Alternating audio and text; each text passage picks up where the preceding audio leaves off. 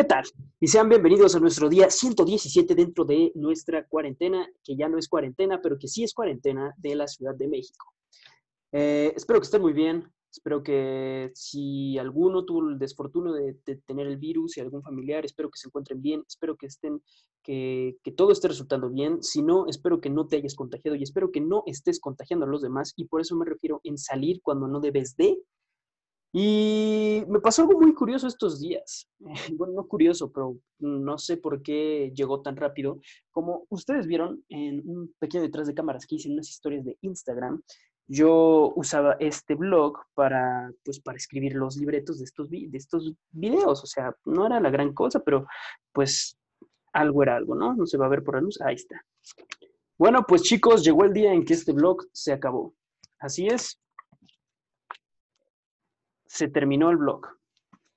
Yo sé que a nadie de ustedes le importa, pero esto es, algo simbólico para mí porque literal, lo único que tiene este blog escrito son esto. Ahora tendré que usar esta cosa. Esto. Pues bueno, sin más ni más, vamos a lo que nos truje Chencha. Vamos con las noticias del día de hoy y comencemos con una bastante interesante y es que eh, el ex titular de Pemex, Emilio Lozoya, eh, se encuentra actualmente, como ustedes saben, detenido en España, pero hace como dos días eh, la Audiencia Nacional de España aprobó o le dio luz verde a la extradición de Lozoya aquí al país. Recordemos que Lozoya está metido en problemas con, con las autoridades mexicanas debido a pues la llamada estafa maestra, y un sinnúmero más de delitos financieros. Esperemos que se haga justicia y que este hijo de la chingada caiga. Ahora, en otras noticias un tanto internacionales, eh, el presidente Donald Trump, al igual que nuestro cabecita de algodón, hizo un Donald Trump. Ahora, ¿qué dijo Donald Trump? Bueno, como sabemos de que Trump jamás va a admitir sus errores ni tampoco va a decir que sus ideas son malas, pues acaba de volver a glorificar su muro, o bueno, el muro que hizo Bush, pero que según él se está construyendo, diciendo que de no ser por ese muro, Estados Unidos estaría peor de lo que está.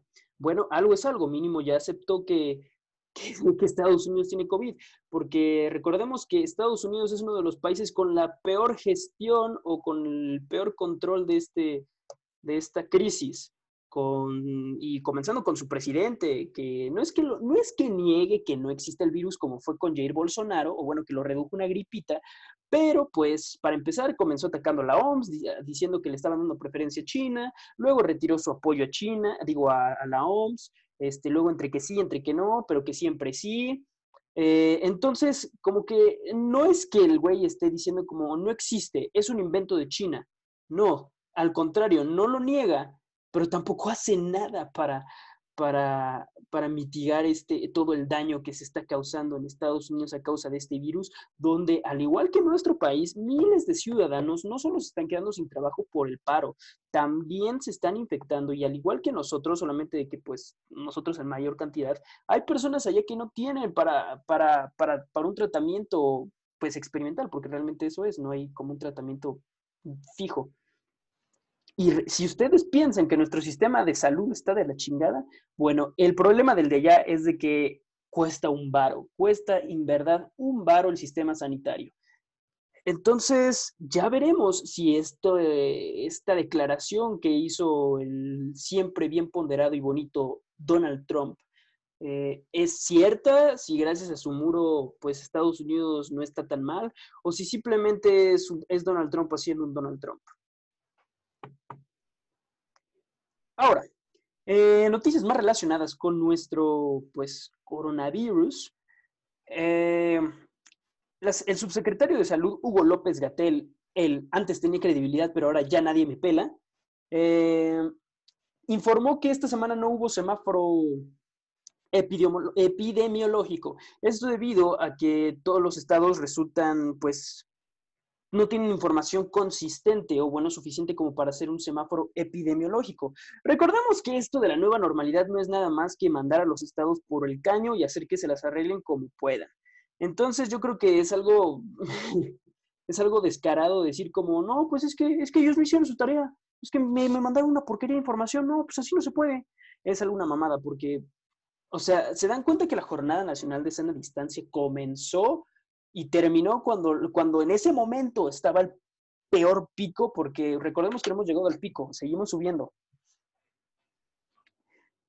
En fin, ya veremos cómo es que sale el semáforo epidemiológico la siguiente semana, porque también recordemos que este semáforo no es del todo veraz. Recordemos de que hace como dos semanas, dos, tres, un mes más o menos, de un puritito milagro, resultó que todo el país, que gran parte del país ya estaba en naranja cuando tú podías ver que estaba para el perro.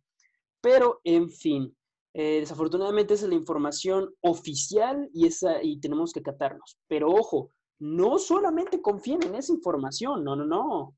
También infórmate. Es más, ni siquiera te quedes con lo que digo yo, como lo he dicho varias veces. Investiga, recopila información y tú forma tu propio criterio.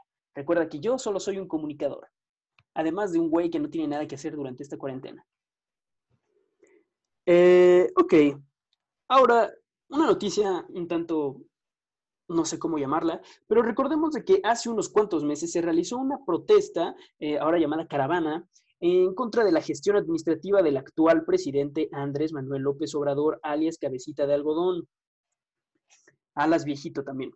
Bueno, pues esta semana se realizó una cuarta caravana de protesta en contra de López Obrador y pues aquí se van a llover todos los, todos los insultos de los chairos, diciendo como, ah, protesto, pero protesto en mi carro. Están enojados porque ya les quitaron el hueso. Están protestando porque él sí viene a hacer las cosas bien. Bueno, chicos, eh, amiguitos eh, simpatizantes de la 4T, porque decir Chairo es bastante despectivo, recordemos que ustedes también lo hicieron.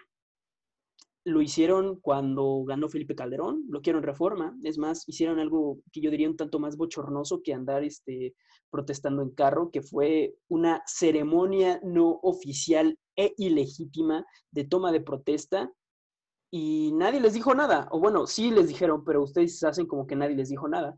Y recordemos que también el manifestarse es un derecho de cualquier ciudadano. Si ellos quieren manifestarse, manifestar, manifestarse porque consideran que la gestión del actual presidente no es la, de, no es la adecuada, pues te vale verga. Así con todas, las, con todas las letras, te vale tres kilos de reverenda caca y verga. ¿Por qué?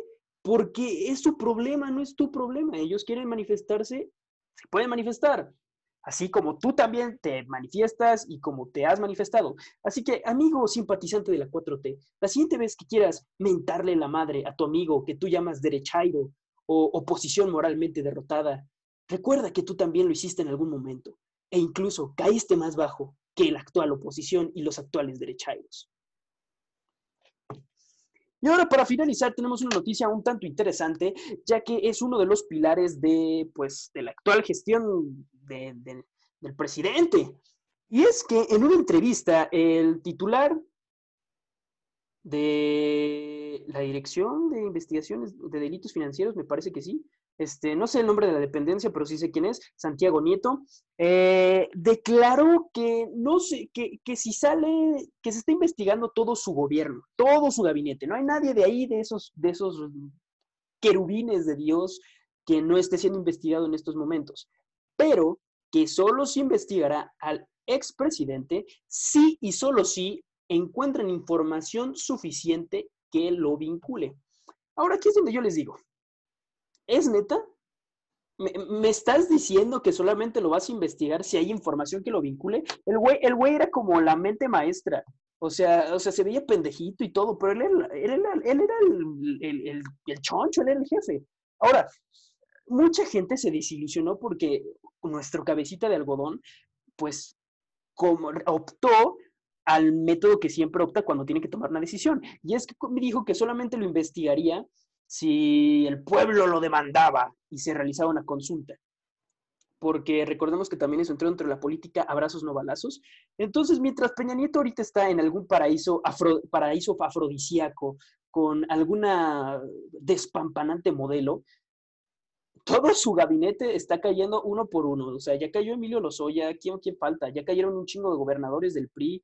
Eh, o sea, solo es cuestión de tiempo que agarren a todo su gabinete, pero a lo que voy, si tú, tu amigo, tienes a un amigo, otra vez regresamos, simpatizante de la 4T, que siempre te está chingue y chingue y chingue, diciendo de que no son como los del PRI, tú solo respóndele. Yo no te voy a creer, amigo, y, mi, ese, y ese güey que está en los pinos no va a tener mi aprobación, ni mucho menos una pizca de mi respeto, hasta que Peña Nieto esté tras las rejas. Porque así es, amigos, eh, este realmente, eh, Peña Nieto es, es el güey que literal se cogió a México de una manera impresionante. Y el hecho de que se estén investigando a, los, a, los, a su gabinete no es que esté mal, pero ¿en qué momento va a llegar Peña? ¿En qué momento van a decir cómo se está investigando al expresidente Enrique Peña Nieto? ¿En qué momento van a decir que se giró una orden de aprehensión en contra del, ex, del exmandatario? Hasta ese momento, todo esto de la 4T son puras mamadas. Agarren a quien agarren porque ahorita se están haciendo de muy chingones por haber agarrado a César Duarte, cuando en realidad ese cabrón estaba siendo investigado desde hace mucho antes, solamente que a ellos les tocó finalizar el trabajo. Entonces, a mi parecer, y yo supongo que la de todos, esperemos que ojalá atrapen a Enrique Peña porque a pesar de que todos lo amamos, a pesar de que todos lo queremos y lo extrañamos, es una triste realidad que el güey se cogió al país y no cualquier cogida. Se lo cogió sin lubricante. Pues con eso concluimos eh, la emisión del día de hoy, chicos. Espero que eh, estén bien. Recuerden, no salgan de casa, hagan caso a las medidas de seguridad que se les están indicando. No solo, no solo hagan caso a las de acá. Hagan, ya saben, ustedes recopilen información, consideren lo que sea necesario. Eh, yo nos veo mañana con un invitado y no salgan de casa, chicos. Hasta la próxima. Yeah.